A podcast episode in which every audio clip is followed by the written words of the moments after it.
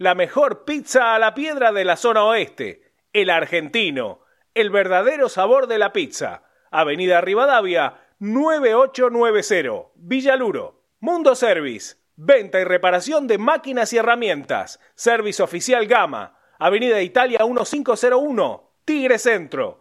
Teléfono 4749-0997. 4749-0997. Boedo Publicidad, Imprenta y Cartelería. Socios de San Lorenzo, 10% de descuento.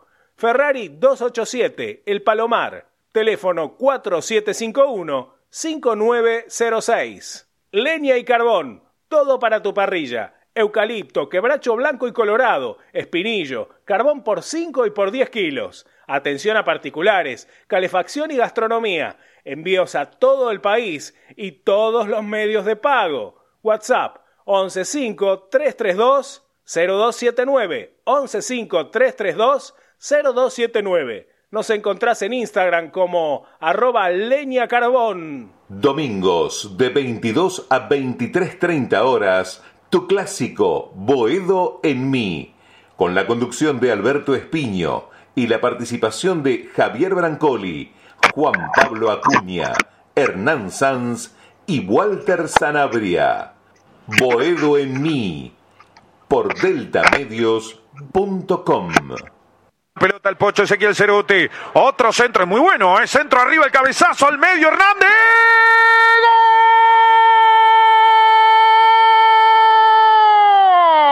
¡Gol!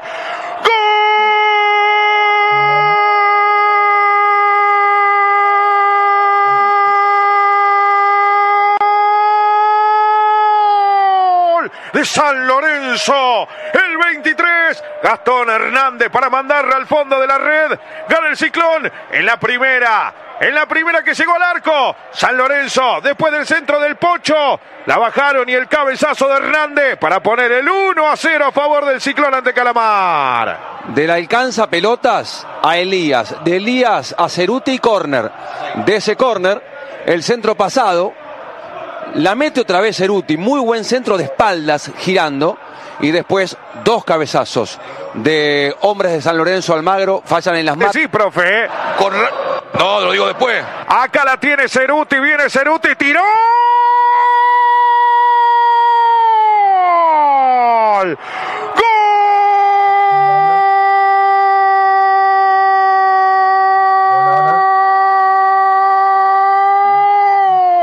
De San Lorenzo. Sí, Ezequiel. Ceruti de penal. Con suspenso entró casi Ledesma. Contiene. Pero fue tan fuerte que terminó yendo hacia el fondo. 2 a 0 gana San Lorenzo. El pocho Ezequiel Ceruti. Por fin Ezequiel. Le pegó fuerte cruzado ¿eh? para asegurar. Pero el arquero entendió que ahí iba a ir la pelota y no fue tan cruzado, ¿eh? Se pasó el arquero, casi, casi la atrapa. Necesita.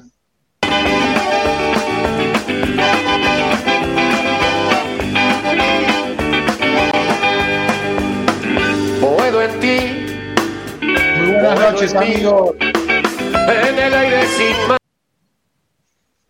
¿Cómo? Muy buenas noches. ¿Se escucha, chicos? ¿Cómo andan? Sí, Beto, te escuchamos perfecto. Espectacular, bueno, pudimos conectarnos a través, gracias a Miguel Ángel Espiño, eh, un nuevo programa de Boedo mí, eh, comienza en la previa, tenemos la previa del partido con Racing, mucha información política, eh, vamos a ver si tenemos alguna entrevista, tenemos mucha información con Hernán San, con Juan Pablo Acuña, con Javier Brancoli, con Walter y con Ramiro Brignoli. Bueno, mañana hay que ganar, cueste lo que cueste que ganar, hay que este, a, la gente de Avellaneda eh, tenemos que lograr lograr revertir los últimos partidos que no, no, no, son victoriosos para San Lorenzo y se viene un partido importante ¿eh? como eh, como todos los de San Lorenzo pero parece que quedó lejos Rama el partido con Platense pero pero estaba bueno recordar los goles ¿no Rama? Y sí, sobre todo con el triunfo de San Lorenzo, que para mí jugó el mejor partido del campeonato. Quedó lejos, pero bueno, si ganó San Lorenzo, siempre hay que recordarlo. Bueno, bueno. ¿Cómo anda Juan Pablo Acuña? ¿Cómo anda, amigo? Hola Beto, ¿cómo estás? Muy buenas noches para vos. Eh, el abrazo grande para todos ustedes también del otro lado. Compañeros, un placer estar un nuevo domingo acá en Bodomí. Vos lo decías, en la previa de un partido. Mañana, clásico ante Racing. Partido crucial, creo, para, para San Lorenzo, que viene de eh, cosechar una buena victoria como local, algo que se estaba necesitando hace tiempo para seguir trabajando con tranquilidad, como lo dijo el gallego al final de, esta semana, con un equipo que todavía no lo confirmó, pero uno intuye que eh, va a ir lo mejor que tiene, que es lo que terminó en el partido ante Platense con el ingreso de Shai. Ahora vamos a ir despejando un par de dudas, analizando de a poco el equipo, qué es lo que se le viene ante San Lorenzo y una nota especial que está ahí cocinándose, que, que, Beto la, la tira palabrada, en el mundo político, porque hay eh, elecciones anticipadas a San Lorenzo, fecha confirmada y mucho también para hablar sobre ese tema. Hernán San, buenas noches, querido amigo. Buenas noches, Beto, ¿cómo estás? Buenas noches a toda la gente que está del otro lado, una vez más en esto que es el clásico del domingo, ¿no? Eh, el esperado programa de cada domingo para cerrar la semana eh, hablando del San Lorenzo Almagro y a veces cuando nos extendemos un poquito más hasta para arrancar la semana, ¿no? Hablando del San Lorenzo, un programa de hoy, como vos decías, eh, con un tinte político, con una entrevista eh, importante, porque bueno, ya están confirmadas las fechas de, las elecciones, después de tanto tiempo, que finalmente se supo en la asamblea del otro día que el 17 del 12 sea irrevocable ya como fecha de elecciones en San Lorenzo de Almagro, y bueno, en ese caso empieza un poco lo que tiene que ver con la movida política y un debate también futbolístico y un triunfo con Platense que si bien queda un poco atrás en el tiempo, como bien decías vos, tiene algunas connotaciones y algunas cosas como para seguir debatiendo, ¿no? Le digo, volviendo quizás a todo eso de que si San Lorenzo juega bien o mal, el técnico en, una de las eh, conferencias que dio en la semana me respondió una pregunta y después yo quiero, quiero hacerlo extensivo como debate, ¿no?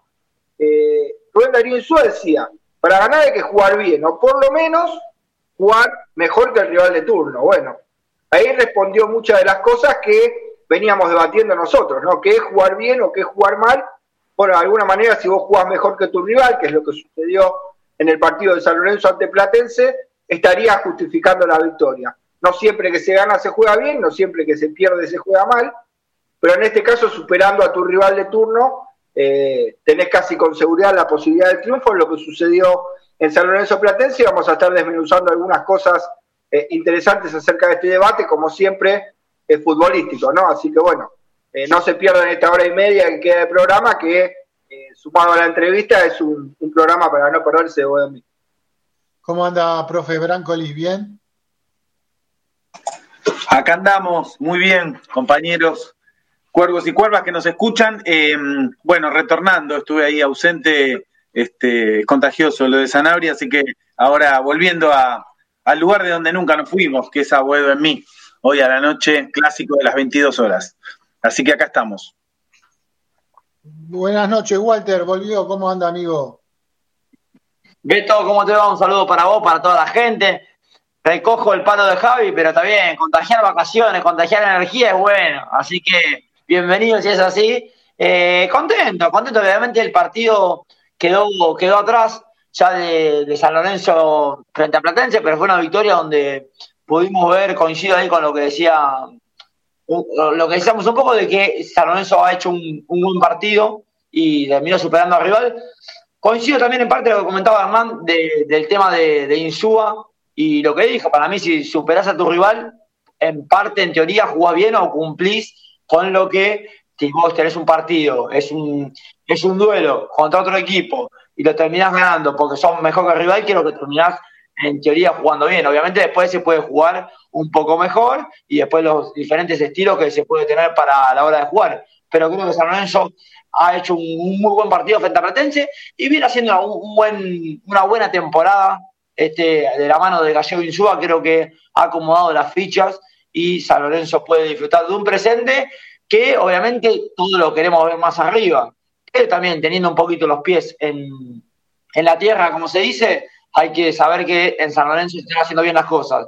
A esto se le suma la noticia también confirmada de la fecha de elecciones, que también es una, es es algo positivo para San Lorenzo porque vimos en estos últimos años que quizás la dirigencia ha dejado de lado, ha hecho mal el malos, malos actos, la verdad, del lado del oficialismo de San Lorenzo y ahora sí se puede esperar lo que suceda en diciembre con las elecciones y ver quién será el encargado de llevar a San Lorenzo a donde se merece.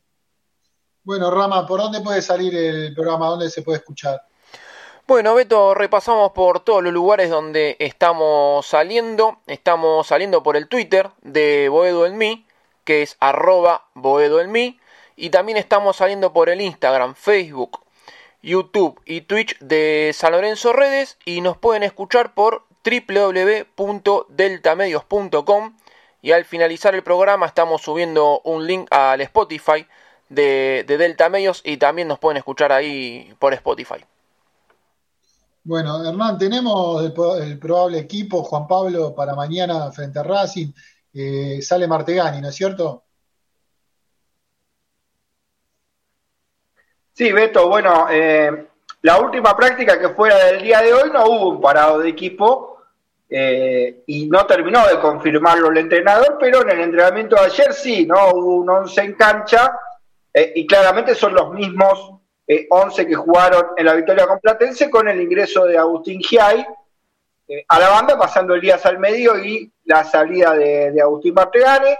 Eh, vamos a repasar entonces de a uno los nombres, batalla en el arco, Gatoni, Zapata y Hernández en la última línea, en la mitad de la cancha Giai, Méndez, Elías, Fernández Mercado, de punta Ceruti, Vareiro y Barrios, sería el 11 Rubén Darío Insúa, vuelvo a repetir sería porque hoy charlando con el técnico de San Lorenzo le preguntaba y me dijo casi con seguridad y se rió, pero eh, se guarda una posibilidad de sorpresa o bueno, una confirmación recién para el día de mañana. Yo creo que tiene que ver esto un poco con, eh, de alguna manera, mantener en lo que es el plantel, ¿no? La posibilidad de entrenar bien y poderse meter a, último momento, sobre todo ahora que hay más variantes, ¿no? En la mitad de la cancha uno habla de Elías y Méndez, pero Maroni y Marteganis también.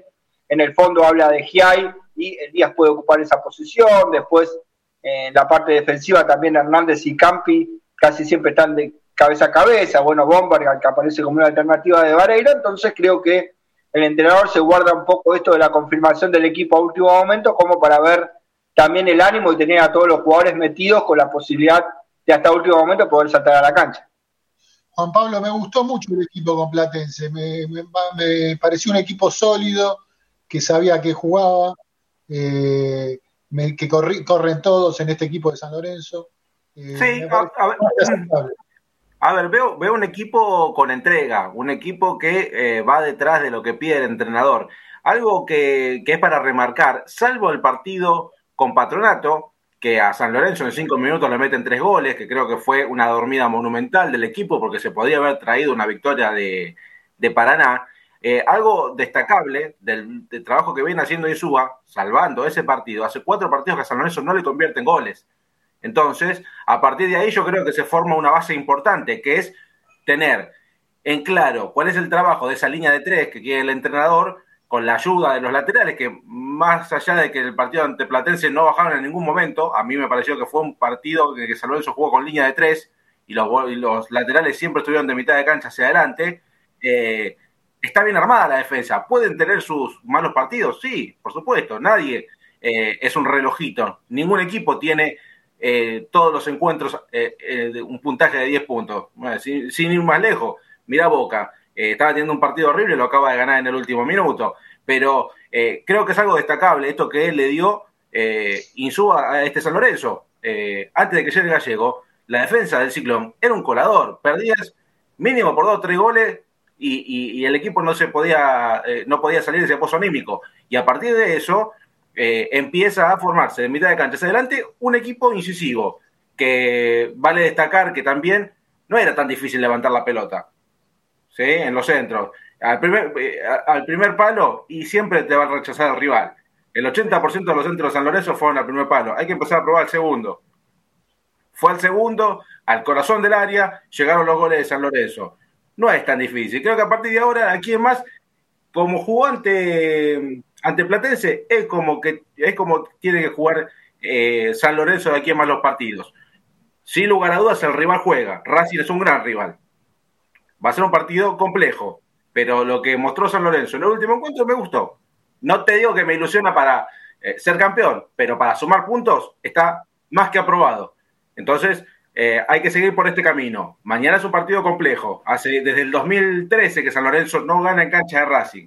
Si bien no jugamos todos los años, eh, es un, un, difícil, una cancha difícil para, para San Lorenzo. Aquella última vez fue en 2013 con Pisi 3 a 0, un buen partido, una gran formación, sin lugar a dudas, eh, y fue la, la, última victoria del ciclón. Así que para mañana, con, con esperanza, me gusta eh, este San Lorenzo. Si es el mismo 11 que terminó el partido con Platense, me gusta. Vamos por ese lado. Profe, ¿qué te imaginas del partido de mañana? ¿Qué, qué avisorás? Se me va un poco tu voz, Beto. Eh, ahora sí. Eh, no, lo, lo, que imagino es. Es difícil imaginar, ¿no? Hacer pronósticos de estos partidos, además clásicos, partido difícil. San Lorenzo ha tenido buenos rendimientos como visitante, eh, salvo, como decía Juan, frente a Patronato, que jugó bien en el primer tiempo y que en, en distracciones este, se le escapa el partido, pero ha jugado bien y creo que le puede sentar a favor eh, eh, jugar esperando de visitante. Sin duda que Racing es un equipo que le duele que lo ataquen, que no tiene una defensa demasiado sólida, pero que es este, muy bueno en el medio campo, ¿no? Eh, es un torneo raro este, eh, parejo, bueno, Atlético Tucumán puntero, protagonista Patronato, Argentino, Gimnasia, un equipo, un, campeonato distinto para un equipo que se está recuperando. Creo que no tiene que dejar pasar la oportunidad San Lorenzo de este campeonato tan parejo e irregular eh, de todos los equipos para sumar. Bueno, lo viene haciendo, sería un gran logro después de su segunda victoria como local. Eh, poder sacar un resultado, hace mucho que no gana en Avellaneda, eh, pero tiene que ir consolidando confianza y creo que eso es lo que está consiguiendo el técnico, con algunas recuperaciones, con algunos hallazgos y sobre todo con un concepto colectivo de juego que lo viene respetando. Eh, creo que Méndez está sumando, ¿no? Y quizá por eso la salida de Martegani, Elías en el medio está mejor, el pibe Giai está rápido. Bueno, tiene alternativas, Insúa y no les venían dadas, las construyó en parte él. Eh, hay mucho mérito en el gallego por, por haber logrado un equipo hasta ahora competitivo. Buen partido de Ceruti, Walter, eh, contra Platense. Sí, sí, buen partido de Ceruti, buen partido en línea general, la verdad. Coincido acá con lo que decían los compañeros.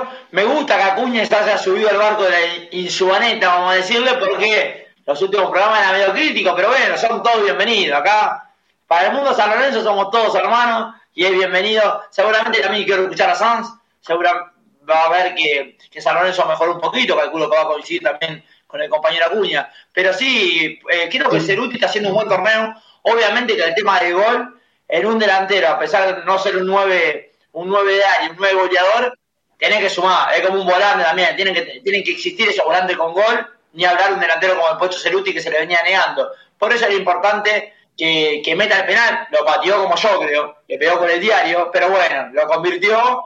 Obviamente también me gustó la... Es una soncera, quizás una, una chiquitez, pero la parte de Vareiro, que Vareiro era el encargado, le cede el penal, no hubo ningún problema. Venimos del caso con Centurión, ¿se acuerdan otra vez que pasó? Hubo quilombo para patearlo todo. Entonces vi que hay buen clima y creo que lo que vengo, venimos diciendo del tema Insúa le ha generado un clima a la gente totalmente diferente, al hincha, a los jugadores, a la situación actual de San Lorenzo. Así que, que ojalá sigamos por este camino. El partido de mañana para mí es el más difícil del torneo porque Racing es el equipo que más sabe que juega, obviamente, que se le puede dañar. Creo que en la defensa Racing es, no es sólida, la defensa Racing tiene bajas, hay que ver si mañana llega Sigali, que era una de las dudas que tenía ahí el entrenador. Creo que San Lorenzo puede dar pelea, y si ganamos mañana es como todo, es un tobogán. Si mañana ganás, que sabes y a dónde puede llegar a apuntar este San Lorenzo, y ojalá que si en caso de que llegue una caída, se pueda recuperar en la otra fecha contra Central. Muy bien. Eh, Rama, eh, contento, contento, también con el partido con Platense. Eh, se van sumando los oyentes en el YouTube de San Lorenzo Redes. Sí, Beto, y quería agregar este un pequeño dato que bueno, vamos a ver a ver si se da, porque ahí eh, están todos muy emocionados de que por ahí mañana, ojalá mañana ganemos y si mañana ganamos cortaríamos una racha nefasta de hace un año y un mes que San Lorenzo no gana dos partidos seguidos. Entonces, te cortarías esa racha, tendrías tres puntos, porque bueno, hoy este, ganó Lanús y se te acercó un poquito de vuelta, ahí en los promedios de, del año que viene, entonces mañana sería, sería muy, muy importante ganar, muy importante, y como también dijo Hernán o, Juan, que el 2013 que no, que no ganamos en esa cancha, cortarías otra racha más, y bueno, lo más importante serían los, los tres puntos. Pero bueno, acá hay oyentes en el chat de YouTube de San Lorenzo Redes. Como siempre está Esteban Hoffman. Buenas noches muchachos. Siempre firmes al clásico del domingo. Volvió JP, que nos estuvo abandonado el domingo pasado. Bienvenido JP, nos dice buenas noches. Bueno, acá Esteban Hoffman confirma que sí se escucha. Eh, JP dice, algunos ya estaban dando la vuelta olímpica después de ganarle a Platense. No, bueno, uno se pone contento porque se le ganó a Platense que había ganado contra Banfield. Venía el muchachito este que siempre le va mal en la cancha de San Lorenzo, este muchachito que traicionó a Vélez, después se fue de, Boca, ni, ni, lo quiero nombrar. Esteban Hoffman, ¿cuántos partidos eh, jugó bien Insúa en el torneo con Boca y Platense? Esto nos dice Esteban Hoffman. Eh, bueno, acá está saludando Beto eh, y preguntando qué expectativas hay contra Racing. Bueno, es lo que estuvimos comentando hasta hace un poquito las expectativas que uno tiene de que bueno, de mañana, mañana ganar. Flash puro. Eh, me abrazo al puntito con las dos manos. No, vamos a ganar mañana, vamos a ganar. De paso también ganamos, ganamos un clásico. No, no, un puntito, no, hay que traerse los tres puntos. JP, Sanabria. ¿Cuál es el problema de ser crítico con Insúa, pero también marcar sus cosas buenas cuando, cuando acierta? Cuervo a muerte, lidera Tucumán, pero River empezó a ganar y cuando ellos arrancan no paran. Muy bien, muy bien. Este, Hernán, eh, alguna se, está viniendo la parte política, Juan Pablo también. Eh, ¿Alguna noticia más del tema fútbol para meternos en, el segmento más político?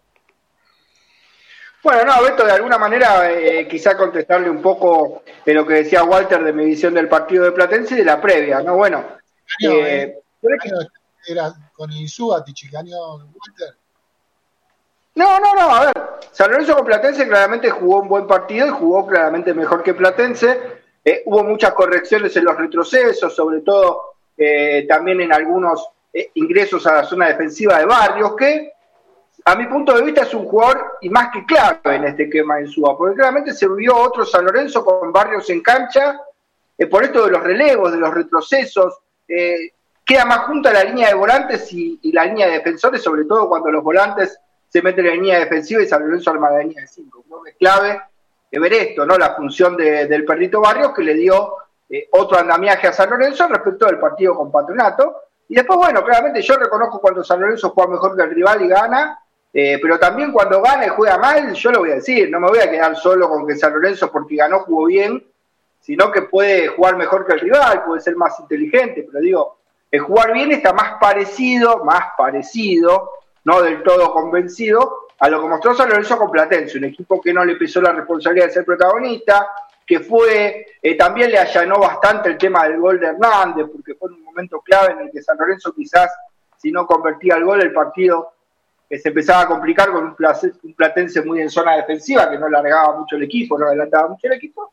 Eh, pero bueno, me, gustó bastante más eh, de lo que yo quiero de un equipo con San Lorenzo y coincido lo que decía ahí un oyente, creo que era Esteban Hoffman, que bueno, le mando un saludo, que decía que San Lorenzo jugó muy bien en muy pocos partidos, y coincido, creo que con Boca, que bueno, quizá con Central Córdoba en, algún momento, con Arsenal en algún momento por más de empatar, cuando San Lorenzo se pone 3 a 1, eh, esta porción de partido, eh, bueno, con Platense, eh, quizá el primer tiempo con Patronato hizo las cosas bastante mejor, pero en lo que va del torneo, ya casi 15 fechas, San Lorenzo eh, le está costando jugar mejor, ¿no? Y tener una identidad, aunque bueno, claramente si empieza a repetir un poco la performance que tuvo con Platense, vamos a vernos bastante más convencidos. Y respecto a esto del partido mañana con Racing, es clave la mitad de la cancha. O sea, Racing hace mal las transiciones del medio hacia la zona defensiva.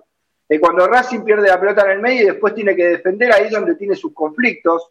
Eh, yo creo que si San Lorenzo está despierto, creo que con Elías y Méndez, sumándose Giai ahí al medio con Fernández Mercado, si rompen esa línea de medios, puede intentar un ataque y que Racing justamente en esa zona de transición y esa zona defensiva eh, no la pasa muy bien, ¿no? En algunos momentos del partido y cuidarse mucho eh, de Matías Rojas, ¿no? Que seguramente se va a querer meter en la espalda del doble 5 de San Lorenzo y tiene buena pegada, tiene buenos pases. Y después, bueno, Changalay y Copetti ya sabemos, ¿no? Delanteros súper peligrosos que incluso le han hecho goles a San Lorenzo. Creo que ahí, en ese tridente, está donde San Lorenzo tiene que tener especial cuidado y después cortar en la mitad de la cancha y salir rápido. Creo que haciendo un partido inteligente, San Lorenzo se puede traer los tres puntos de cancha de Racing es un partido difícil, pero bueno, no es un cuco tampoco. Racing creo que no hay equipo cupo, cuco.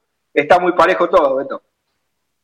Sí, es así. Eh, San Lorenzo puede dar el batacazo, señores, mañana en Avellaneda. Esperemos que, se pueda dar esto de no ganar más de un año dos partidos eh, seguidos y fundamentalmente ganarle a Racing, que le queremos ganar para consolidar ahí un poco, revertir el historial de los últimos años, Javi un historial parejo con Racing, ¿no? De todos modos, apenas cuatro partidos de diferencia en el fútbol profesional. Este, en su momento, San Lorenzo en el inicio de la década de este siglo achicó mucho esa diferencia y llegó a superarlo. Allá, recordado partido del, del 4 a 3 con el gol de Romeo sobre la hora, que todavía me estoy cayendo por la tribuna. Eh, después de eso, Racing recuperó y, bueno, lleva apenas cuatro partidos. En la historia, Racing fue una sombra negra en los mejores momentos de San Lorenzo y le costaba muchísimo ganar en Avellaneda. De hecho, solamente ganó 21 veces en toda la historia de San Lorenzo ahí. Así que yo no sé si estoy tan, rama, tan en desacuerdo con el oyente que decía agarro un puntito, ¿no? Si San Lorenzo va ganando confianza, por ahí después ya tiene otro de local pero bueno, siempre queremos ganar. Esperemos que, tenga San Lorenzo el, sobre todo creo que, eh, que pueda soportar la presión de Racing los, los primeros 20 minutos y si se hace fuerte este, en el primer tiempo, por ahí los nervios de Racing le juegan en contra. Esperemos, vamos a, tener esperanza que así sea y con un San Lorenzo que viene creciendo. Bueno, el doctor Ritaco, pero River no pudo con Arsenal la fecha anterior. Esteban Homan, un empate está bien mañana, el tema es si después ganamos de local. JP se le puede ganar a Racing con línea de 5 y aprovechando las contas esta vez, si nos sirve este esquema. Eh, también eh, buenas noches de parte de Julián Domínguez, que jugó bien más de dos partidos a Lorenzo. Eh, Cuervo a muerte, estoy contento, pero contra el Calamar la pelota entró pidiendo permiso. Cristian Bornian, hola Cuervas, esperando eh, que no decepcionen mañana los players. Para mí está, este es el partido, no quiero empatar, quiero ganar. Bornia, Hoffman, no firmó ningún empate. Hoffman, escuche, no firmo ningún empate, dice Cristian Bornia. Si empatamos voy a estar recontra caliente también, porque soy de la zona y no me los banco a los de Racing. ¿qué info, ¿qué info hay acerca del interés de Tottenham y Manchester City por Giai? Menos mal que no lo taparon trayendo al traidor de Buffarini. Cristian Bornea, nunca me gustó esa gente. Bueno, con Independiente me la puedo bancar, con Racing no. Eh, gente que está participando en, el YouTube de San Lorenzo Redes. Y el mundo San Lorenzo es un mundo de fútbol, chicos. Algo más para agregar para cerrar el tema de fútbol, lo metemos en el ámbito político, que nada más y nada menos se dio la fecha para el 17 de diciembre eh, una elección fundamental en el mundo San Lorenzo, eh, después de una crisis institucional que todavía no cesa, eh, una crisis política que se dará, si Dios quiere, con la fecha de las elecciones el 17 de diciembre, un punto, esperemos, un punto inicial para refundar este San Lorenzo que está complicado. ¿Algo más que quieran agregar al tema fútbol? Walter. No, Beto, solamente lo que decíamos ahí un poco de, esperar el resultado de mañana, obviamente que se entiende el, el, tema de los oyentes, que se debata el punto y la victoria, todos queremos ganar, pero también sabemos contextualizar que es un rival difícil el de, mañana y San Lorenzo tiene que dar pasitos de a poquito para empezar a pararse mejor y hacer un colchoncito de puntos para ver si después se puede llegar a soñar con, con meterse en una Copa Sudamericana o que te sirva para promedio el año que viene. Todo paso a paso, justo jugamos contra Racing. Decir esto, el, dicho de Mostaza verlo, pero bueno, paso a paso de a poquito para empezar a, acomodar a San Lorenzo en el, plano futbolístico. Creo que Isúa lo está haciendo y ahora con la entrevista que, que se viene, vamos también a, a, intentar tocar el tema político para ver qué, qué se depara para el futuro este de, nuestro San Lorenzo. Seguramente Hernán o Juan Pablo estarán ahí a, en las redes sociales del Twitter de Boedo eh, promocionando la entrevista que se viene con Sebastián Pareja, eh, eh, siempre San Lorenzo, eh, del Frente de Agrupaciones, muchísimas agrupaciones que ahora nos va a explicar su trayectoria política, la gente quiere conocerlo más. Es una linda nota, una linda nota que tenemos con Sebastián Pareja comenzando en estos, en estos minutos. Una sola cosa más, porque antes habían preguntado por Giai. Hernán, vos tenés algo del tema Giai. Yo creo que es un jugador con un potencial, no hace falta decir, increíble el de Agustín Giai, eh, pero ¿hay algo concreto hasta ahora? Hubo algunos emisarios, ¿no? Viéndolo en el partido anterior al Chico Giai, eh, que ya lo vienen siguiendo desde el torneo de la Alcudia, ¿no? Eh, en el que participó Giai y fue capitán y convirtió incluso un gol en la final, ¿no? Y mañana se prevé nuevamente presencia, ¿no? De gente, ojeadores, casualmente de ligas de, de, Inglaterra, ¿no? Como decía el oyente, bueno, emisarios de algunos equipos de Inglaterra, grupos empresarios también, para, bueno, ver el, desenvolvimiento ¿no? que tenga mañana el chico Giai en el clásico con Racing, que sería aparentemente titular, Beto. Correcto. Juan Pablo, algo para agregar y comenzamos la nota con la nota política, eh, de, estábamos esperando una gran nota con Sebastián Pareja. Juan Pablo, ¿está? Ah, no está. Eh, está bien. Bueno, eh, la Asamblea ratificó el tema del 17 de diciembre como fecha de elecciones en San Lorenzo de Almagro. Estamos con Sebastián Pareja. Sebastián, gracias por esta comunicación con Bodemí. Eh, un placer enorme. Enseguida accediste a la entrevista muy gentilmente. Saludarte de Bodemí, todo el equipo, Juan Pablo Acuña, Hernán San, Walter Sanabria, eh, Ramiro Brignoli, Javier Brancoli. Gracias por atendernos. Gracias, gracias a ustedes por, por darme la posibilidad de conversar de, de lo que ustedes quieran. Eh, bueno, llegamos justito porque veníamos de un, de un cumpleaños en ruta y, estamos dando, creo que justo el programa como, como me pediste vos, Alberto, así que acá estamos. Gracias, gracias por, a ustedes por darme el espacio. Bueno, como un poquito para conocerte más, Eva, este, un poquito tu trayectoria política en el mundo San Lorenzo, cómo, cómo llegaste a ser eh, referente. Yo no sé, eh, disculpame la ignorancia, ¿no, ¿todavía no sos candidato o ya sos candidato de, siempre San Lorenzo?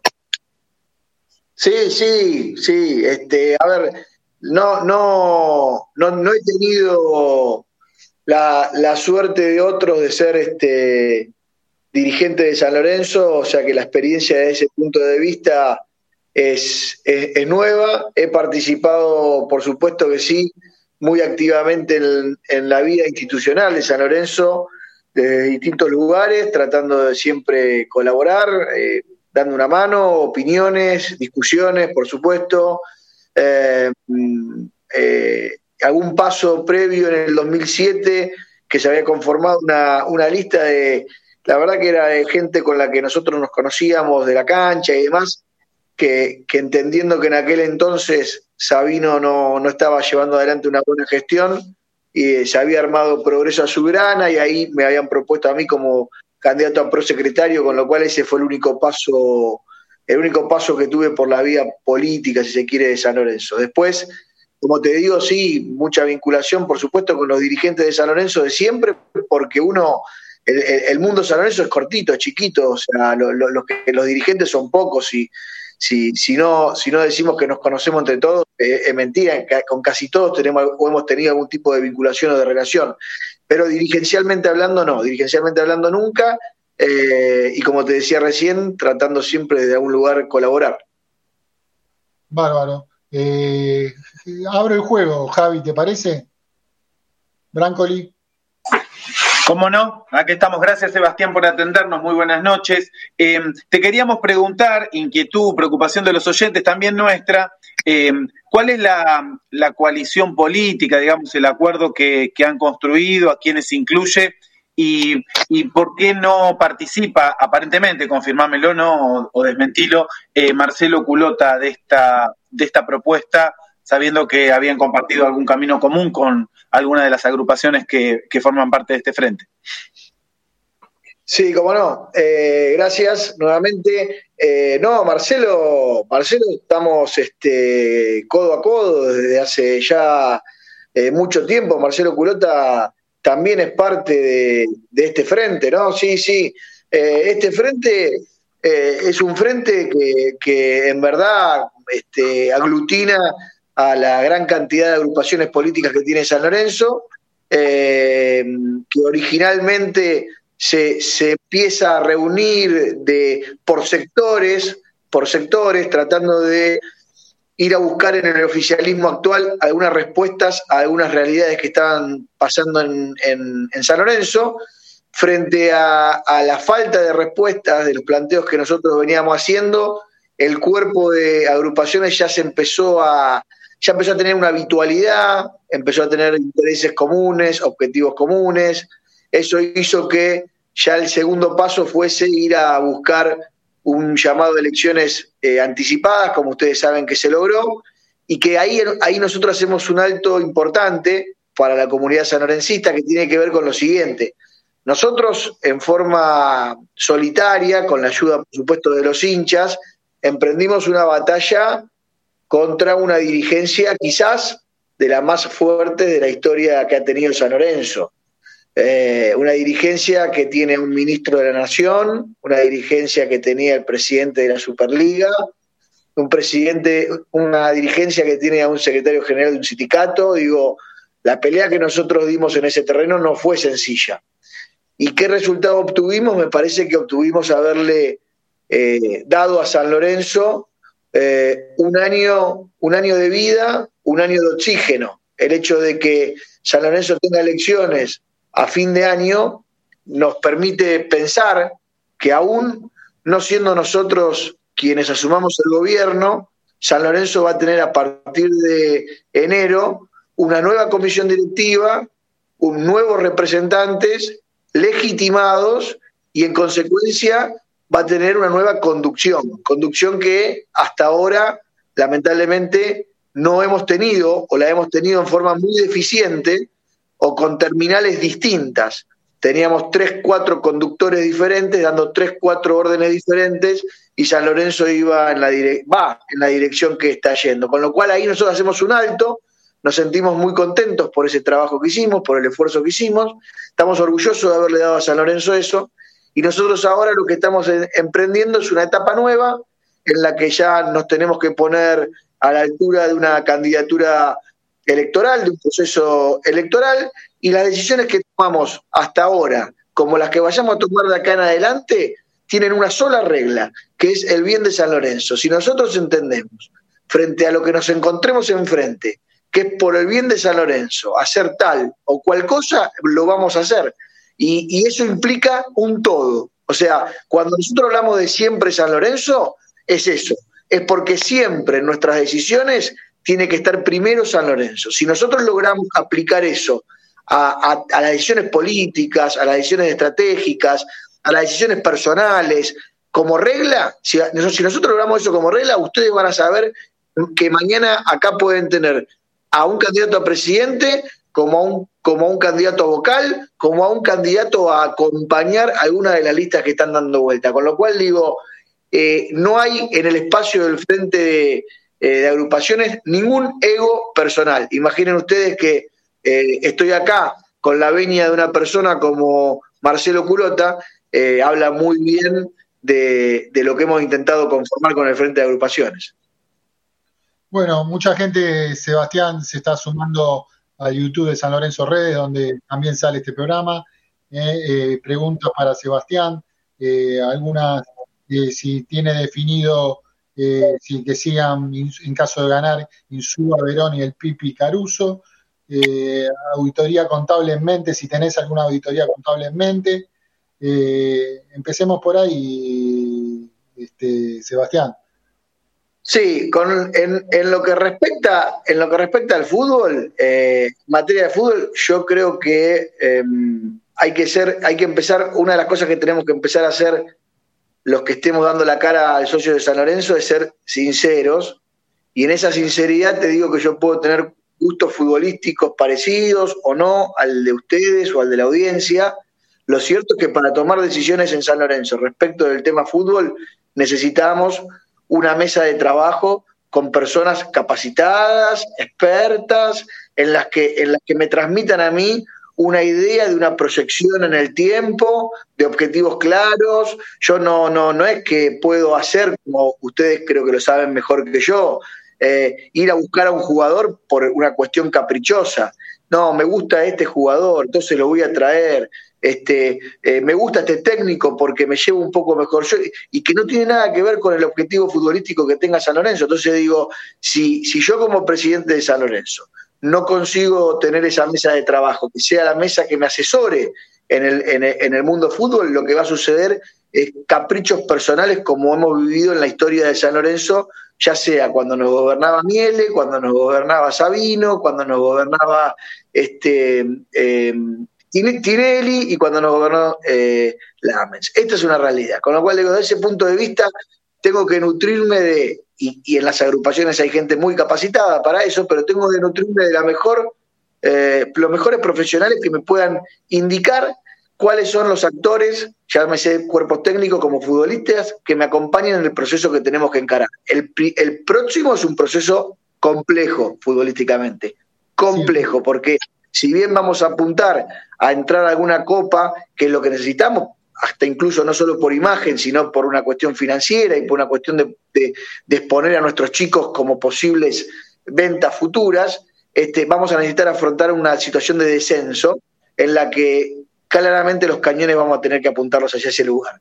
Y con respecto a la segunda parte de la, de la, de la pregunta, la respuesta es que sí. O sea, no, no, no podés ingresar a, a, este San Lorenzo sin hacer una auditoría. O sea, si, si no hacemos una auditoría, eh, digamos, o, o, estamos confiando ciegamente en, en, lo que nos informa un balance que lleva un año de demora, o eh, estamos siendo cómplices. Con lo cual, Digo, me parece que ninguna de esas dos variables nos sirve a nosotros para tomar las decisiones que tenemos que tomar. ¿Qué quiero decir con esto? Si yo no tengo claro cuál es el estado de situación económico, financiero, patrimonial de San Lorenzo, mal puedo tomar las decisiones que tengo que tomar. O sea, ¿en base a qué? ¿En base a mentiras? ¿En base a cuestiones que no sabemos si están chequeadas o no? Bueno, lo primero que vamos a tener que hacer es una auditoría integral saber cómo está San Lorenzo y a partir de saber cómo está San Lorenzo tomar las decisiones que ameriten tomarse. Correcto. Eh, Walter. Sebastián, ¿cómo te va? Buenas noches. Eh, primero, quería, quería saber el tema de cuándo se va a hacer la presentación en sí de la agrupación y si, si se sabe de, qué tipo de propuesta va a tener. Obviamente que siempre es más fácil destruir que construir, por eso es interesante escuchar desde el lado político, de saber cuál es la plataforma que va a tener, en este caso siempre San Lorenzo, para así darse a conocer ante los socios. Nosotros vamos a hacer un, una, presentación de lista eh, de candidatura de Frente Electoral, que el Frente Electoral se va a llamar siempre San Lorenzo. Lo vamos a hacer seguramente el viernes próximo. Lo vamos, a invitar a, participar y si, no, lo hiciéramos, lo hago ahora mismo para que estén presentes ese día. Eh, ese día la idea es mm, eh, dar a conocer el, nombre, como le estoy anticipando, de lo que va a ser el Frente Electoral, en este caso mi candidatura eh, y los integrantes de las agrupaciones. Después, pasada, pasado el viernes, que es una actividad más bien dirigida a los medios periodísticos partidarios y, nacionales, eh, pasada esa actividad vamos a hacer otra actividad quizás más concurrida, invitando ya al socio de San Lorenzo y demás, donde vamos a dar a conocer nuestra plataforma electoral y lo que va a ser en definitiva también nuestra plataforma de gobierno. Eh, esa plataforma de gobierno, para que vos tengas una, idea, se viene trabajando ya hace un tiempo. eh, y, la, y, la, y la mecánica que hemos elegido para trabajarla son 25 grandes temas, 25 grandes temas que hacen a la vida de, de, San Lorenzo, digo, por ejemplo, eh, la Vuelta a Boedo, el estadio eh, Pedro Videgain, este, la ciudad deportiva, la, atención al socio, este, la transparencia, este, los estados financieros y contables, el, fútbol profesional, eh, las divisiones inferiores, bueno, 25 temas de esos tenores en donde las agrupaciones han propuesto entre uno y tres eh, miembros de agrupación y han estado trabajando permanentemente. Ese, ese laburo que, yo no es por este, subestimar a nadie, no creo que se haya hecho al nivel de la cantidad de gente operativa trabajando en estos temas. Eso, eso, no lo creo. Creo que se han podido contratar consultoras, equipos de trabajo que entre cinco o seis personas tiran lineamientos generales. Creo que nosotros ahí nos hemos ido a trabajar al hueso del problema hemos, hemos puesto prioridades y todo eso que concluyó, o sea, hoy el trabajo ese está concluido, está formando parte, está integrándose con un trabajo plataforma o con un, o con un esquema de, trabajo a largo plazo que hizo Martín Saiz, que es uno de los chicos que está trabajando en agrupaciones con nosotros. Es, ese es el, el modelo, la plataforma sobre la cual todas estas ideas de laburo van a estar insertas. Cuando esto esté terminado, que, que, desde el punto de vista de los equipos de trabajo ya está terminado, sino que estamos ensamblando este, esta tarea para que eh, eh, pueda ser fácilmente interpretado por el socio, lo vamos a dar a conocer en un evento seguramente masivo y que eso será en 15 días, 20 días, más o menos por ahí.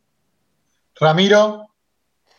Buenas noches, Sebastián. Bueno, usted dijo algo como una que acá se preguntaba mucho en el chat de, YouTube, el tema de la auditoría. ¿Cuándo veríamos los primeros resultados de esa, de esa auditoría? Y cuando estén esos resultados, eh, ¿por qué medios lo, van a publicar? No sé, por la página del club, por Twitter, ¿por, por qué medio publicarían los, los resultados de esa auditoría?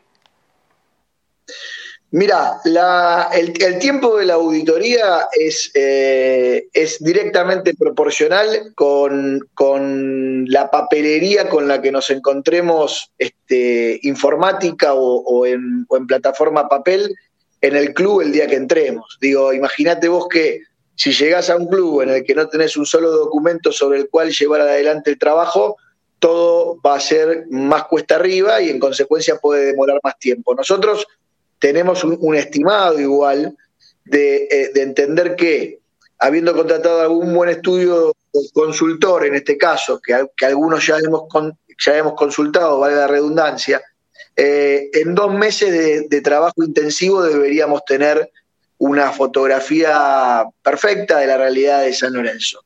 Y con respecto a cómo lo vamos a dar a conocer, esto es una cuestión que, además de esto puntual, te lo quiero aclarar de antemano porque me parece que es eh, vital para el futuro de San Lorenzo.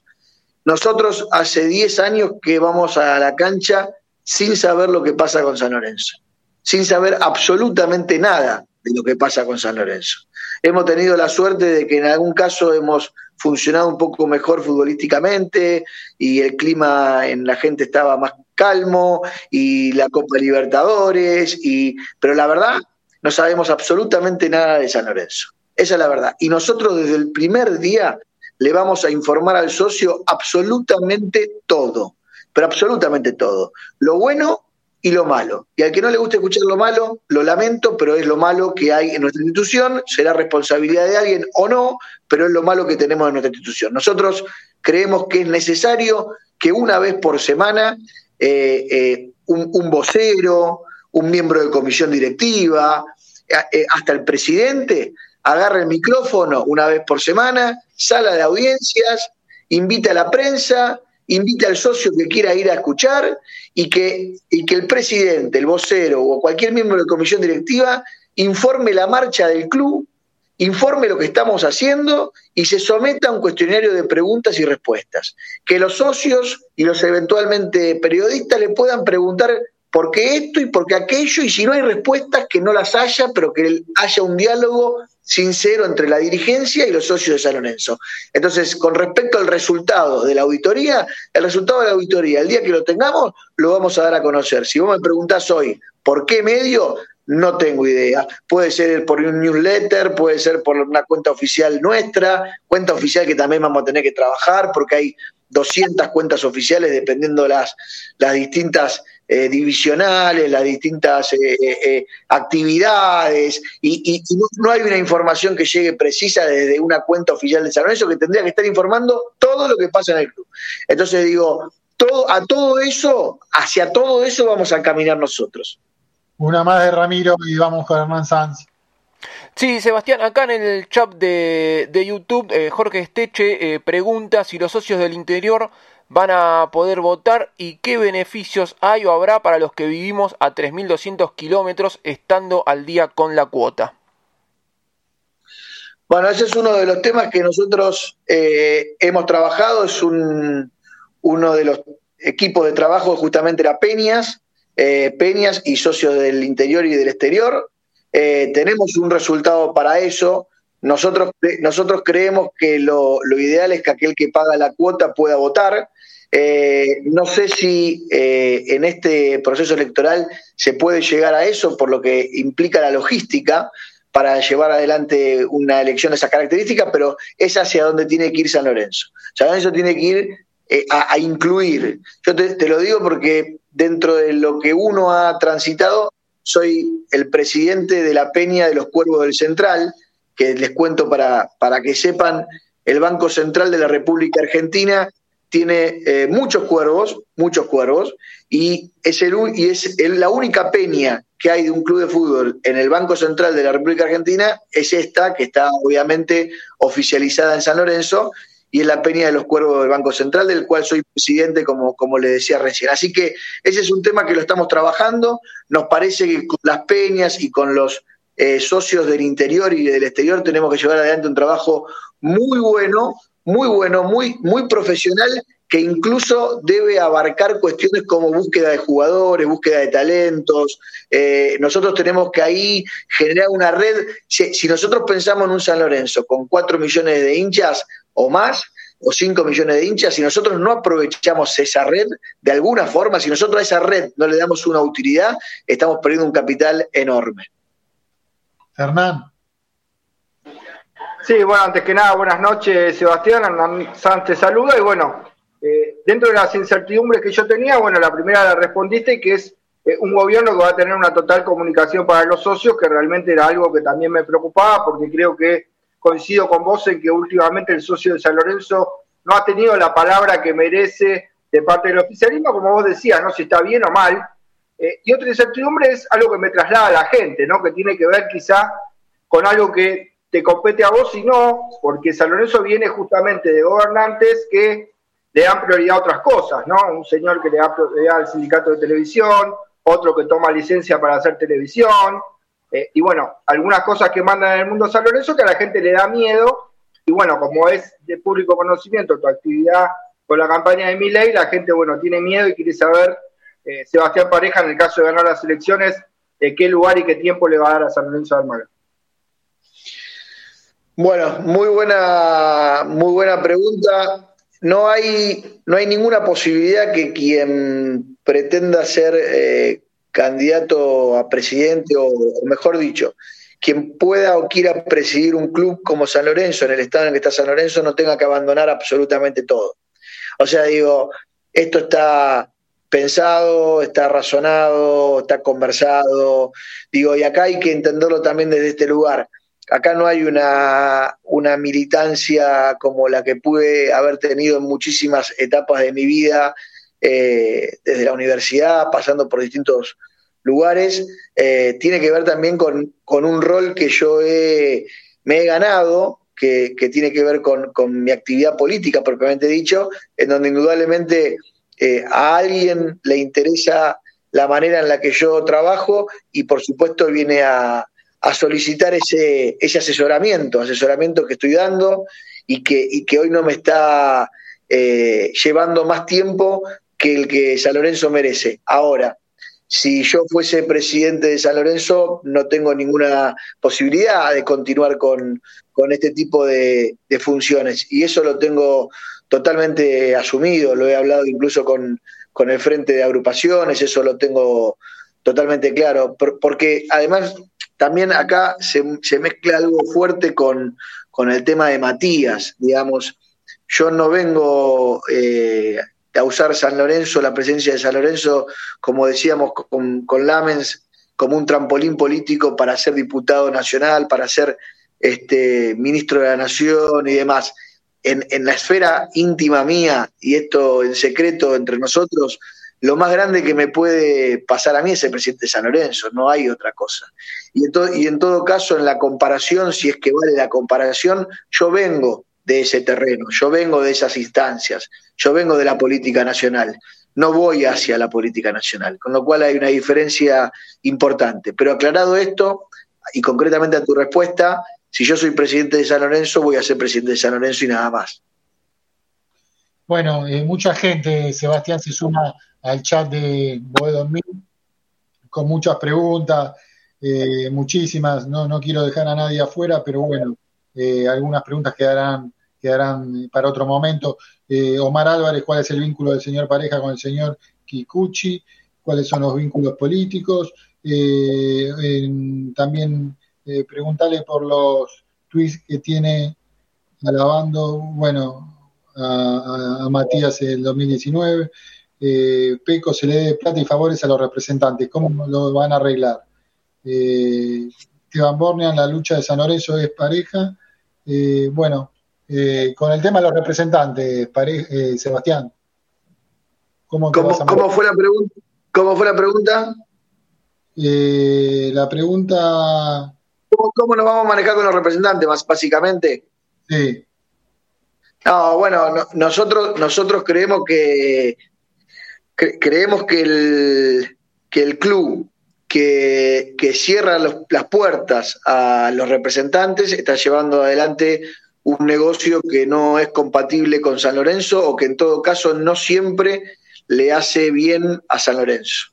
Entonces digo, la verdad que nosotros ahí eh, vamos a intentar una apertura, vamos a, intentar un club abierto a que, a que los representantes que quieran trabajar y traer y ofrecer distintas, distintas oportunidades para San Lorenzo, distintos jugadores, lo puedan hacer y no tengan que pasar más que por un filtro que, que, tiene que ser profesional. Ese filtro profesional es la mesa de la que yo les hablaba al, principio y que tiene que estar en coincidencia eh, con lo que quiera el, director técnico de ese momento, digamos. O sea, lo que, lo que el director técnico en ese momento esté marcando para, para, lo que necesita como plantel es lo que la mesa de trabajo de fútbol debe ir a buscar y lo puede hacer y lo debe hacer bajo cualquier representante y no, no, no en cabeza de uno solo, no en cabeza de uno solo.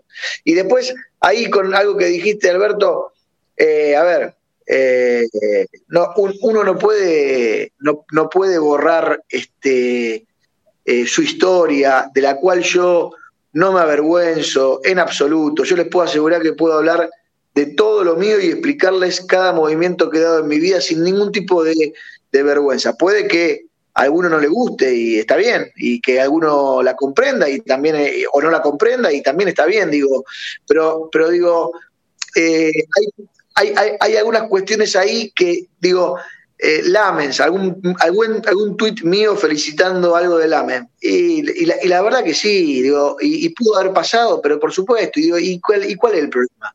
O sea, digo, vamos a hacer, este, con, con qué, hacemos, qué hacemos con eso? Acá, acá nos tenemos que poner de acuerdo los sanlorencistas, ¿eh? ¿Qué hacemos con eso? Porque el 82% de la gente lo fue, lo fue, a votar en el 19. Entonces digo, ¿qué hacemos con eso? Yo, yo en el 19 no lo voté. Y no lo digo porque ahora no lo voté. No, no. Yo en el 19 me peleé con él, me peleé con unos cuantos que fueron parte de esa comisión directiva porque lo que estaban armando era un desastre.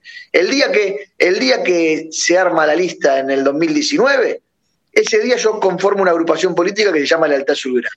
¿Por qué? Porque vi que lo que se estaba armando ahí era un grupo de gente poderosa, eh, con egos, con objetivos diferentes, sin, sin aceptar condu conducciones fuertes. Entonces, ¿a dónde terminamos? Terminamos acá. Entonces, ¿Y, quién lo votó? El 82% de la gente. ¿Qué tengo que hacer con el 82% de la gente que lo votó? Ir a, ir a preguntarle, che, vos pusiste en el 18 que un tuit que decía que gracias, que no sé qué cosa, pero por supuesto, pero por supuesto, y de, la misma manera que digo por supuesto, eh, cuando me convocaron a mí el año pasado a conformar una pequeña comisión de la que eh, externos a la comisión directiva, como Guillermo Zúcolo, como Marcelo Culota y yo, nosotros tres eh, eh, conformamos un pequeño grupo de trabajo que fue el que empujó e impulsó la ley de rezonificación que se votó el 5 de agosto. Yo no tuve ningún reconocimiento de ningún tipo, ni me subí ningún tuit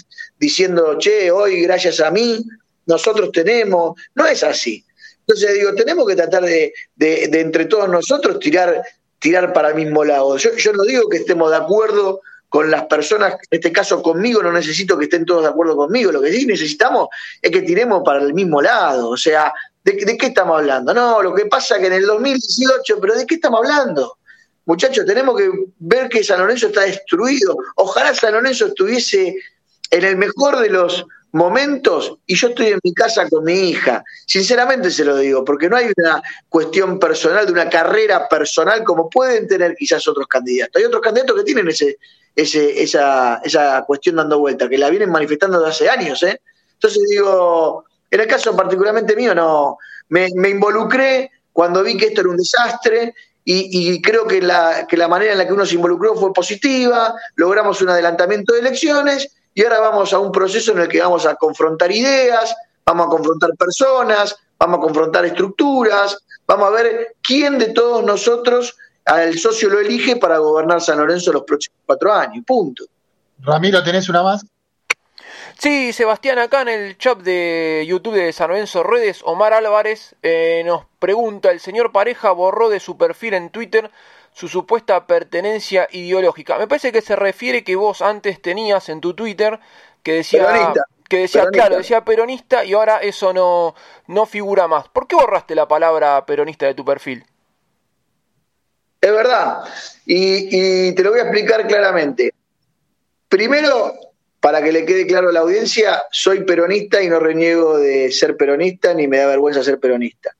Entiendo que cuando sos candidato a presidente de San Lorenzo, superás una etapa, que en el caso particularmente mío la veo, la veo claramente superior a mi posicionamiento ideológico. En consecuencia, en una carrera electoral de estas características, decir eh, o de hacer, eh, dejar marcado en tu biografía que sos tal o cual cosa cuando tranquilamente podés googlear y googleás, pones Sebastián Pareja y te va a salir con quién estuve, con quién no estuve, la foto que tengo, la que no tengo. Digo, no es que, no es que, no es que borrás tu historia. Este, lo, lo, que hice fue sacar una connotación que a los ojos del socio, que inmediatamente iba a ir a buscar mi cuenta de tweet, bueno, le puede gustar más a unos, le puede gustar menos a otros. Empezamos a discutir si es kirchnerista, si es antikirchnerista, si es un peronista del 45, un peronista del 73. Entonces, empezamos en una, en, una lógica que, que a la construcción de San Lorenzo no le sirve. Por eso digo, me preguntan a mí, pero ningún problema, no tengo vergüenza, este, soy peronista, ojalá la doctrina que yo alguna vez interpreté como mejor se, se aplique eh, a los niveles que esa doctrina lo dice y no como hoy veo yo al peronismo que está diezmado, que todos somos representantes de ese peronismo y no sabemos bien qué es. Digo, entonces hay tantas cosas para hablar ahí, con lo cual digo, ¿qué, ¿Qué, hago bien o qué hago mal? Y bueno, lo saco y creo que sacándolo le quito al socio de San Lorenzo un ingrediente que puede ser en algún caso positivo o en algún caso negativo. Punto. Y el que me lo quiere preguntar, como ahora, me lo preguntan y lo contesto sin problema.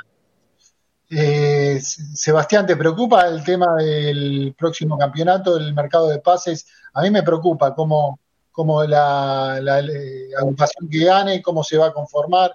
Eh, eso están, vos sentís que se puede preparar rápidamente la, si ustedes ganan las elecciones para conformar un equipo competitivo, porque va a haber varios recambios, gente, jugadores que no van a seguir, eso se está estudiando, se está eh, vislumbrando. Sí, eh, estamos preocupados, estamos preocupados. Eh, nosotros, en principio, siguiendo una regla que les dije hace un rato de tratar de ser sinceros siempre, les vamos a decir que estamos preocupados, no les vamos a vender a los Maradona y Canigia que nunca llegaron a San Lorenzo, como alguna vez nos vendieron. Eh, y estamos afrontando ese proceso con suma responsabilidad, hablando con algunos, eh, con algunos otros dirigentes y con algunos otros representantes para ver cómo fortalecer el plantel.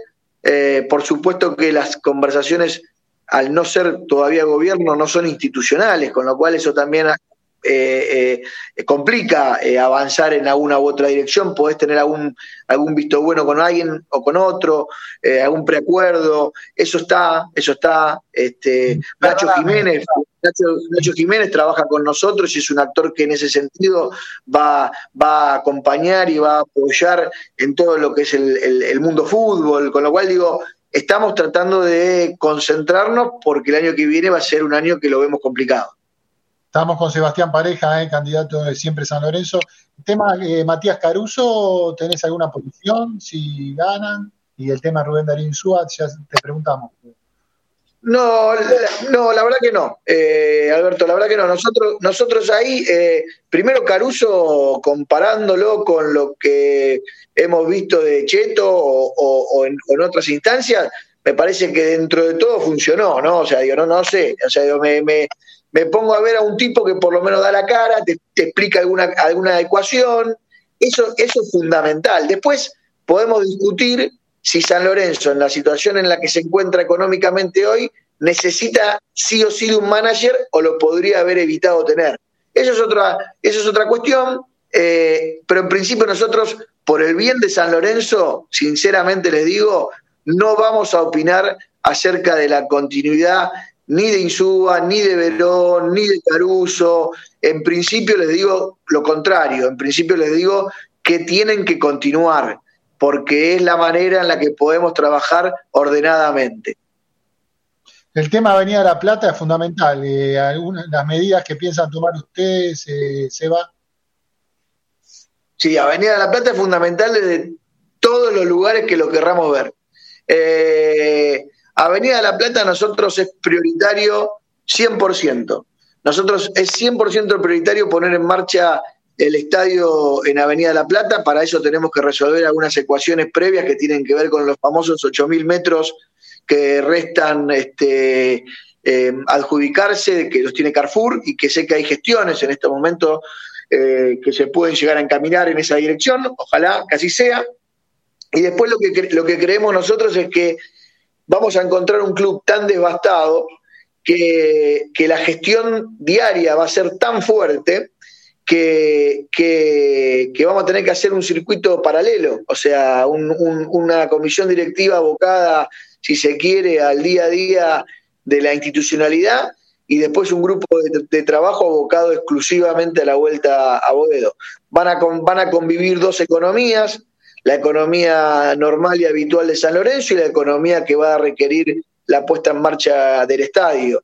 Y eso va a ser a través de distintas herramientas.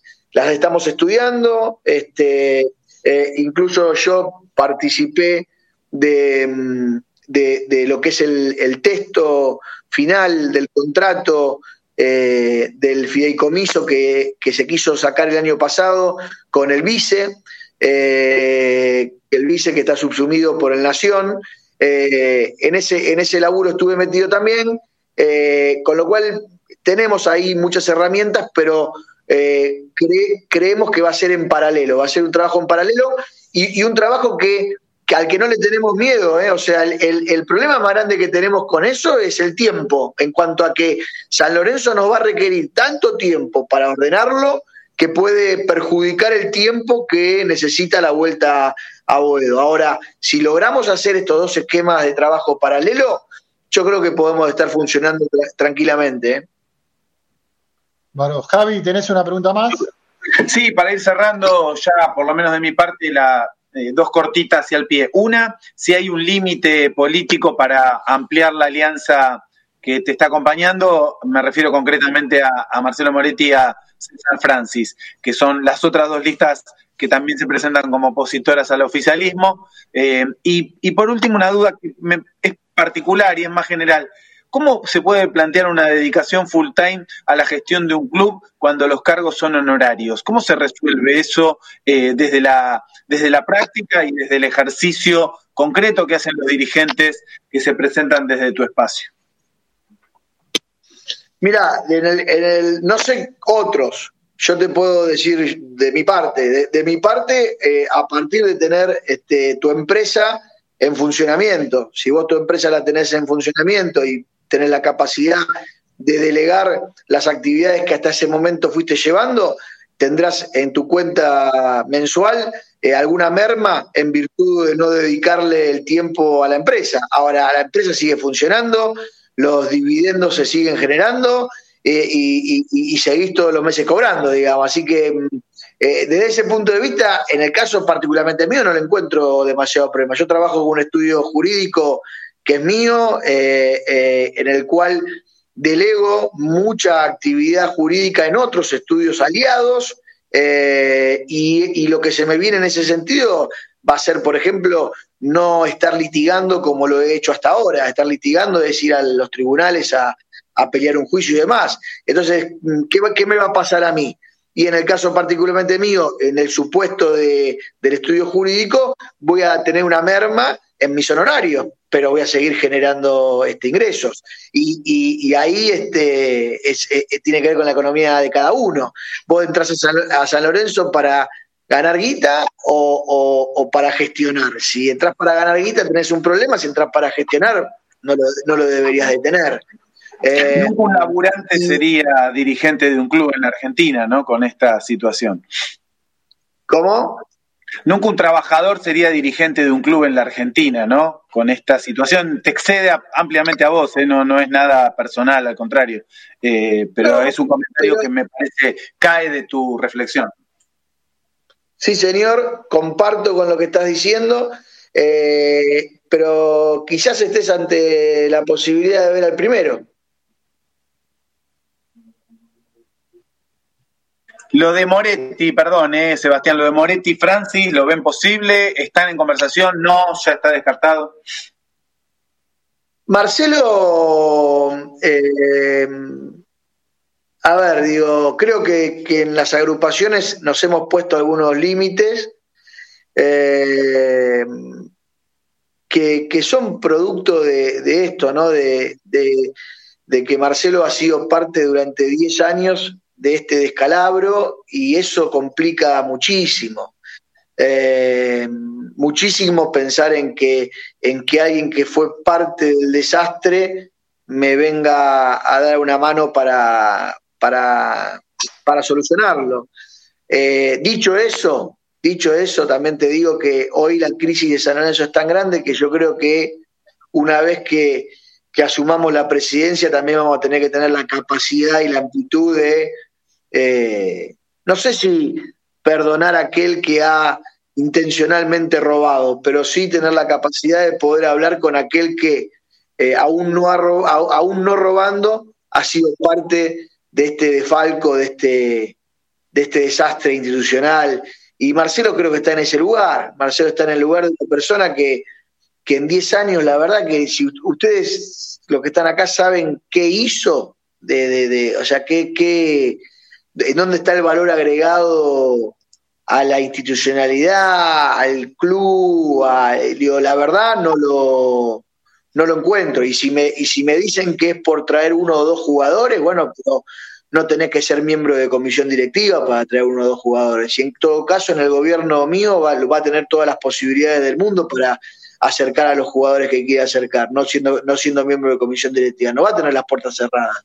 Entonces digo, si son esos los aportes, bueno, si el aporte es manejar el, el senior, bueno, yo también conozco mucha gente que está capacitada para llevar adelante un torneo de esas características y no tenés que ser miembro de comisión directiva. Me parece que ahí están las diferencias, ¿no? Sí, bueno, eh, mucha gente preguntaba por el tema de los representantes, por el apriete, por el tema Martegani, Fernández Mercado. No, es un tema menor el tema de los representantes, Sebastián. Nosotros, nosotros vamos a, no, no es menor, pero nosotros vamos a poner orden. O sea, a ver, cuando yo, porque a veces hay cosas que, caen de maduro y parece que uno estuviese hablando eh, infantilmente. Pero, eh, muchachos, eh, San Lorenzo es San Lorenzo. Cuando, cuando, cuando se, se tenga que sentar un representante con el presidente de San Lorenzo, se tiene que sentar con el presidente de San Lorenzo. Y, y no se sienta en un pie de igualdad, se sienta con el presidente de San Lorenzo. Y el, y el jugador que firma contrato con San Lorenzo está jugando, está jugando para San Lorenzo. ¿Quién se? Acá tiene que, tiene que haber un poco de orden, un poco de ejemplo, ejemplo.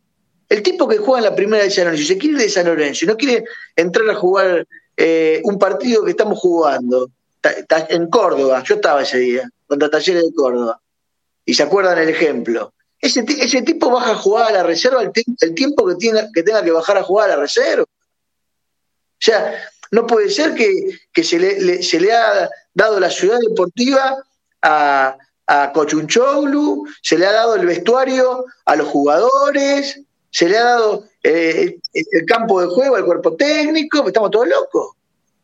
Son todos son todo empleados de San Lorenzo. Todos empleados de San Lorenzo. El, día que, que entendamos esa, ese lugar en el, que, en el que nos vamos a encontrar entre un empleado y San Lorenzo, hay una diferencia abismal. Yo, ¿quieren que les diga algo? Ojalá que el, próximo proceso, a cargo mío, a cargo de quien, de quien el socio elija que, que esté, tengamos un norte diferente. Yo ayer lo dije en una entrevista, o antes de ayer lo dije en una entrevista, digo, yo creo, no sé si ustedes estarán de acuerdo o no, pero yo creo que la dirigencia de San Lorenzo en general, ese microclima, micromundo político de San Lorenzo, sigue apuntando con sus acciones, sigue apuntando con sus acciones a que San Lorenzo sea el club de barrio más grande del mundo. Y nos quedamos ahí. Nos quedamos en el club de barrio más grande del mundo. Atamos, atamos con alambre lo que podemos atar con alambre, no cumplimos con la palabra en general, los contratos pasan a ser un, un, papel que se firmaron sin sentido, porque después vienen los juicios y las deudas, y alguien lo pagará, Hoy, ¿cuántos, cuántos quieren venir a San Lorenzo? Y, la pregunta es, ¿por qué no quieren venir a San Lorenzo? ¿Ustedes piensan que no quieren venir a San Lorenzo por la camiseta, por los colores, por la gente? Por favor, no quieren venir a San Lorenzo por los dirigentes. Por los dirigentes que los patean, no los atienden.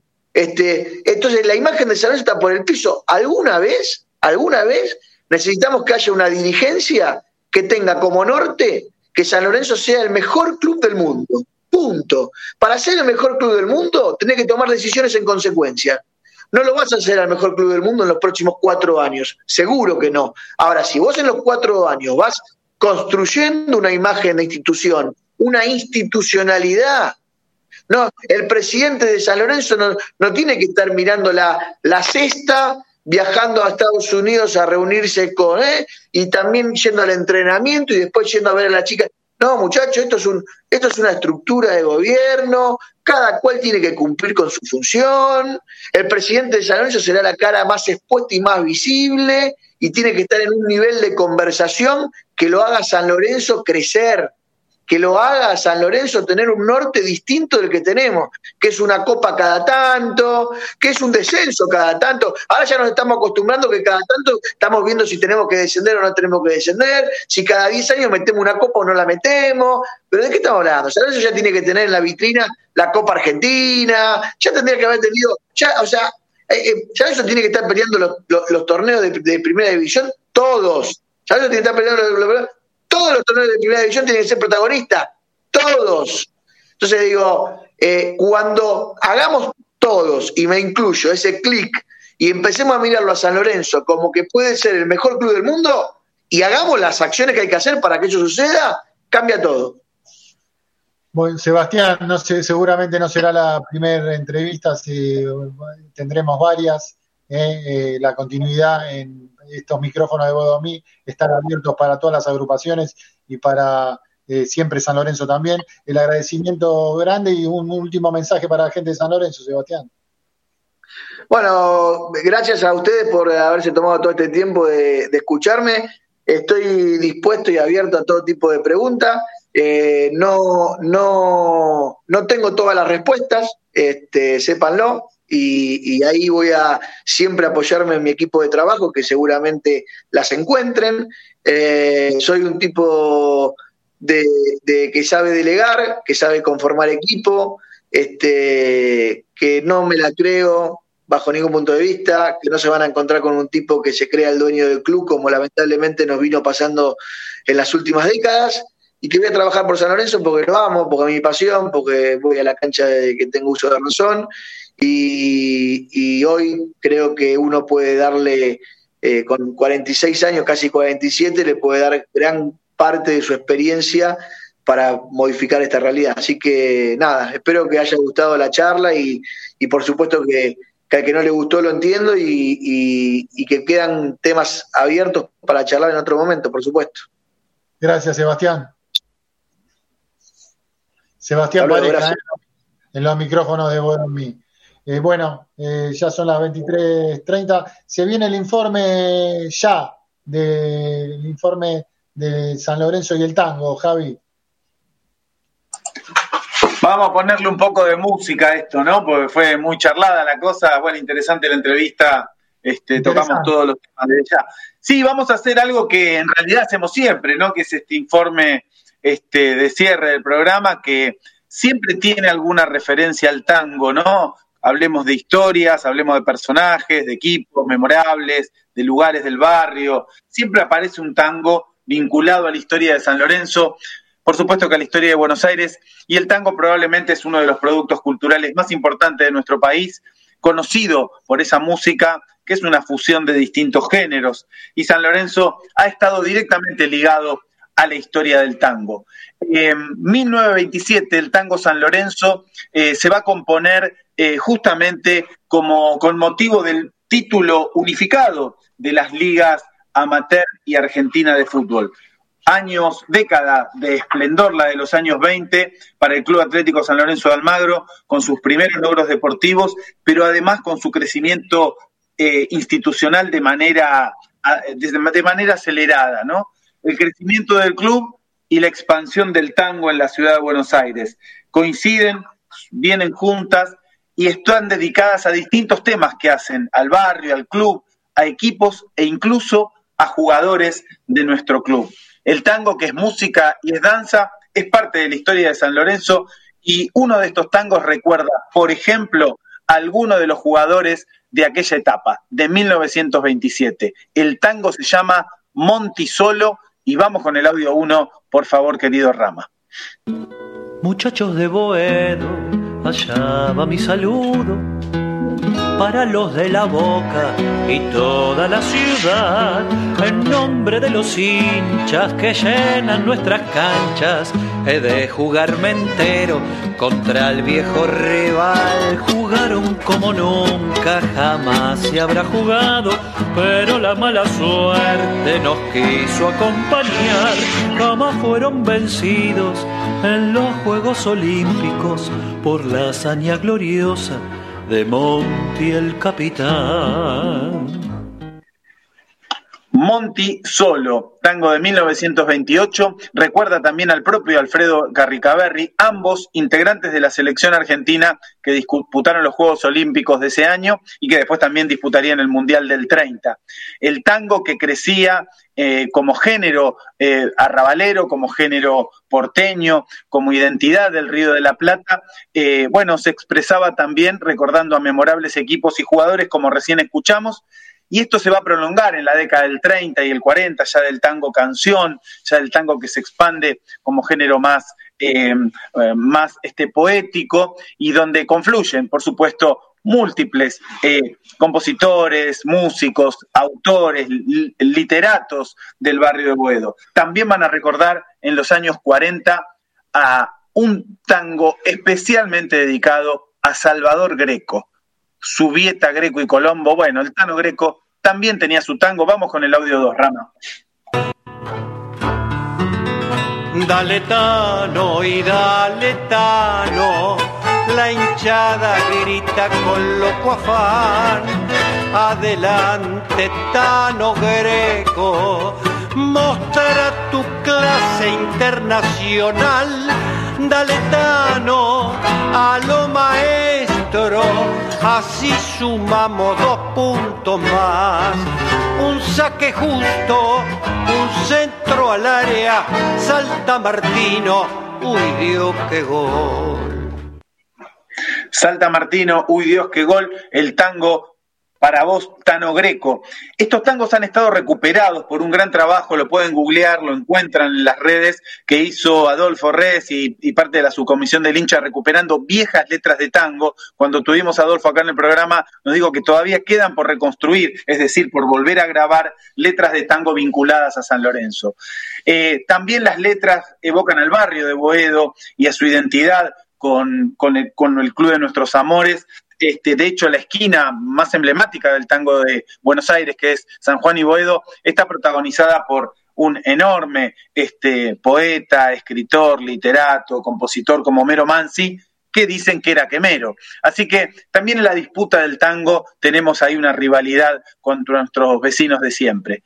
Los lugares, las esquinas, las plazas, los rincones, los bares, son también objeto de las letras de tango y qué calle, qué rincón más sanlorencista que la propia Plaza Butelier. Esa, ese lugar, fundado en 1907 como plan de viviendas por Azucena Butelier en ayuda a la sociedad de obreros, tiene también su tango, un tango más moderno y que recuerda ese lugar emblemático del barrio de Boedo. Vamos con el audio 3, por favor, Rama. Tu cielo está siempre color azul grana y ya por Chiclana, por Fournier, por cual suelen ver el ángel del tomate pena y el alma traviesa del loco doval. San Lorenzo tiene alma de tango desde siempre eh, y así fue identificado como como parte de su, de su historia. Decíamos, los tangos con el nombre de San Lorenzo comienzan en 1924, ¿sí? con, compuesto por un bandoneonista, Luis Servidio, eh, San Lorenzo de Almagro se llamaba el tango, 1927 el que nombramos, el tango San Lorenzo, dedicada a los campeones, a, Diego García, a Hipólito Foz, a Tarrío. El propio bandoneonista y compositor Juan Maglio que era un famoso compositor, dicen que es que, el, que lo hace hincha de San Lorenzo a Hugo del Carril, eh, tenía su hijo integrante de ese campeón de 1927. Juan Pacho Maglio era este notable artista de, de, aquellos años 20. Bueno, la historia de San Lorenzo, Hugo del Carril, Sebastián Piana, eh, Cátulo Castillo, Julián Centella, nombres que le han dado letra al tango y letra a, ese lugar de Buenos Aires que tanto queremos.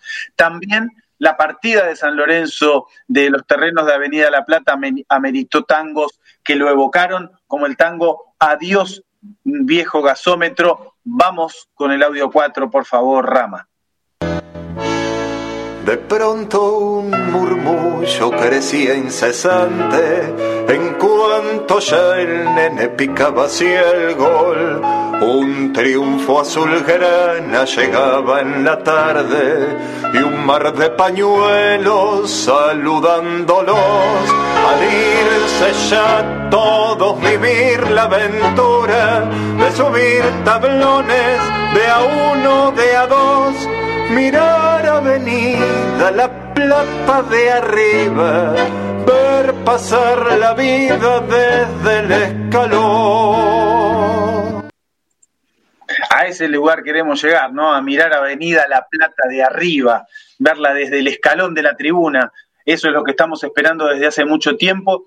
Y un jugador, un jugador de los años 70, Horacio Palmieri, decía, no importa si el que llega al gasómetro para jugar, para vender panchos o para controlar los medidores de luz es santiagueño, haitiano o calabrés. Si uno se queda unos días por ahí, se aporteña, decía Palmieri. En el gasómetro hay un arrabal impresionante. Es Buenos Aires, es barrio y si le pones música, es tango. Es tango, es milonga y así eh, terminamos este informe evocando el tango, un patrimonio argentino, porteño y, por qué no, de San Lorenzo de Almagro, recordando las milongas, que también, junto con los carnavales, las orquestas, los cantantes y los bares, fueron apropiándose de esta identidad zulgrana y al mismo tiempo del tango.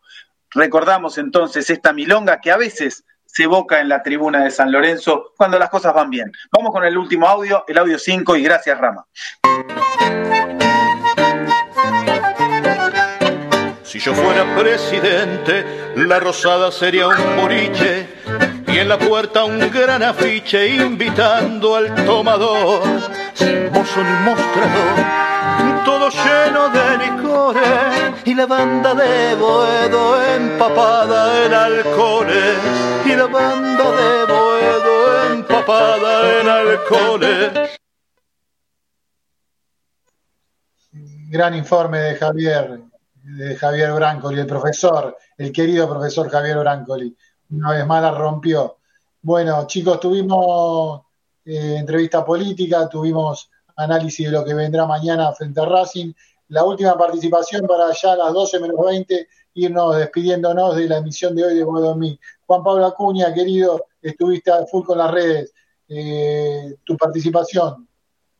Sí, Beto, mucha, mucha repercusión, ¿eh? La nota de, Sebastián Pareja, gran, eh, gran entrevista, eh, mucha, muchos comentarios de la gente, en YouTube también eh, muchas preguntas que claramente no pudieron entrar, pero seguramente ya tenemos oportunidad de, de, hablar nuevamente con Sebastián Pareja. Y bueno, el fuerte abrazo para todos los oyentes, para ustedes también, muchachos, y esperar el partido de mañana.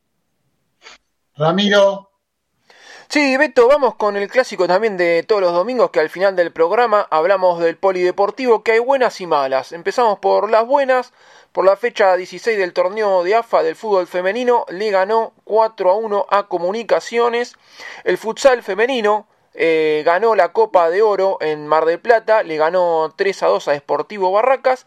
Y el futsal masculino jugó la final de la Copa de Oro, pero lamentablemente la perdió 2 eh, a 1 contra Boca pero se tomó revancha por el torneo de AFA eh, por la fecha 24, le ganó 6 a 2 a Hebraica y el vóley femenino después de 23 partidos le sacó el invicto a Boca y le ganó 3 a 0.